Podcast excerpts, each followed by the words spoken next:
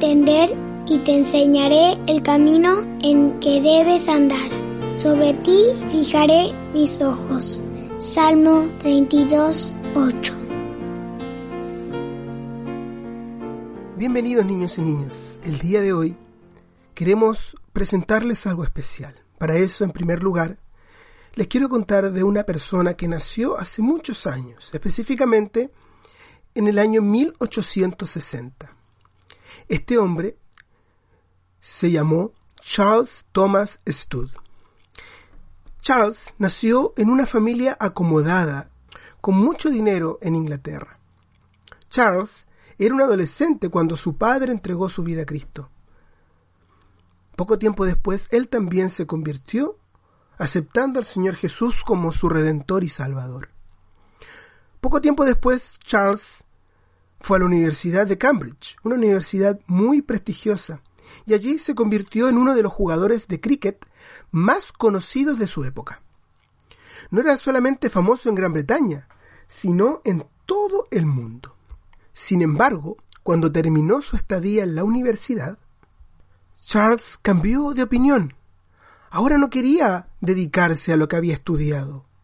Él había pensado que tenía que ir a predicar el Evangelio a China.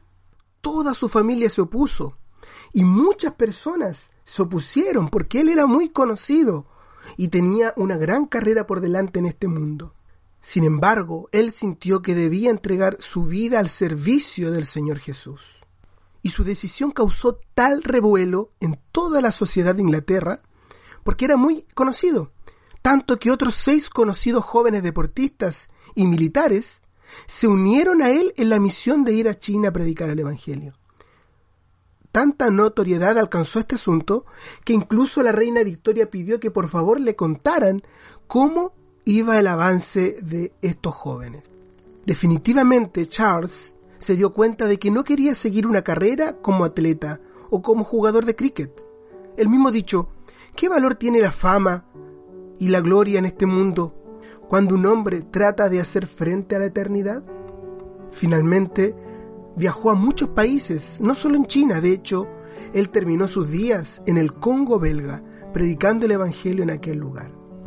Pero el día de hoy no queremos contarle tanto de la historia de esta persona, que además es muy interesante que puedan buscarlo en algún momento. Solamente queremos transmitirles un poema que él escribió, para que todos ustedes, queridos niños y niñas, incluso papás y mamás, y todos los que nos escuchan, puedan ver la convicción de este hombre en seguir al Señor Jesús. Y que nosotros también seamos tocados, para que también usemos todas nuestras fuerzas para seguir sus pasos. El poema dice así, dos cortas frases escuché un día andando por la vida en esta travesía. Estas mi corazón traspasaron y de mi mente jamás se apartaron. Solo una vida que muy pronto pasará y lo hecho por Cristo solamente perdurará.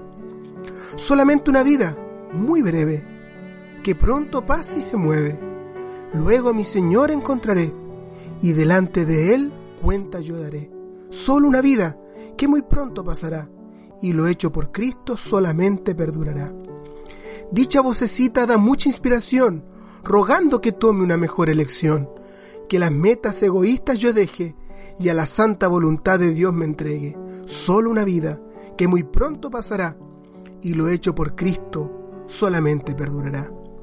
Solo unos pocos años por vivir, cada uno con tareas que cumplir, con temores, alegría y ansiedad, viviendo para mí o para su voluntad. Solo una vida que muy pronto pasará y lo hecho por Cristo solamente perdurará. En gozo o tristeza someterme yo debo a ti. Es mi único propósito aquí. Cualquiera la lucha, firme y fiel, en la vida diaria siempre seré. Solo una vida que muy pronto pasará y lo hecho por Cristo solamente perdurará. Que mi amor arda con devoción y al mundo desdeñe compasión, viviendo para ti, oh Señor, y dándote siempre el loor. Solo una vida que muy pronto pasará, y lo hecho por Cristo solamente perdurará. Solo una vida, atención prestad, y haced solamente su voluntad. Así, cuando le veáis venir, valió la pena, podréis decir, solo una vida que muy pronto pasará, y lo hecho por Cristo solamente perdurará. Este poema se llama Solo una vida, y esperemos que todos nosotros podamos meditar. Tenemos solo una vida para vivir. ¿Y cómo la vamos a vivir? ¿Para el Señor Jesús o para nosotros mismos? Quiera Dios que la vivamos para el Señor Jesús con todas nuestras fuerzas, para que cuando estemos con Él la gloria, podamos poner delante de Él nuestras coronas.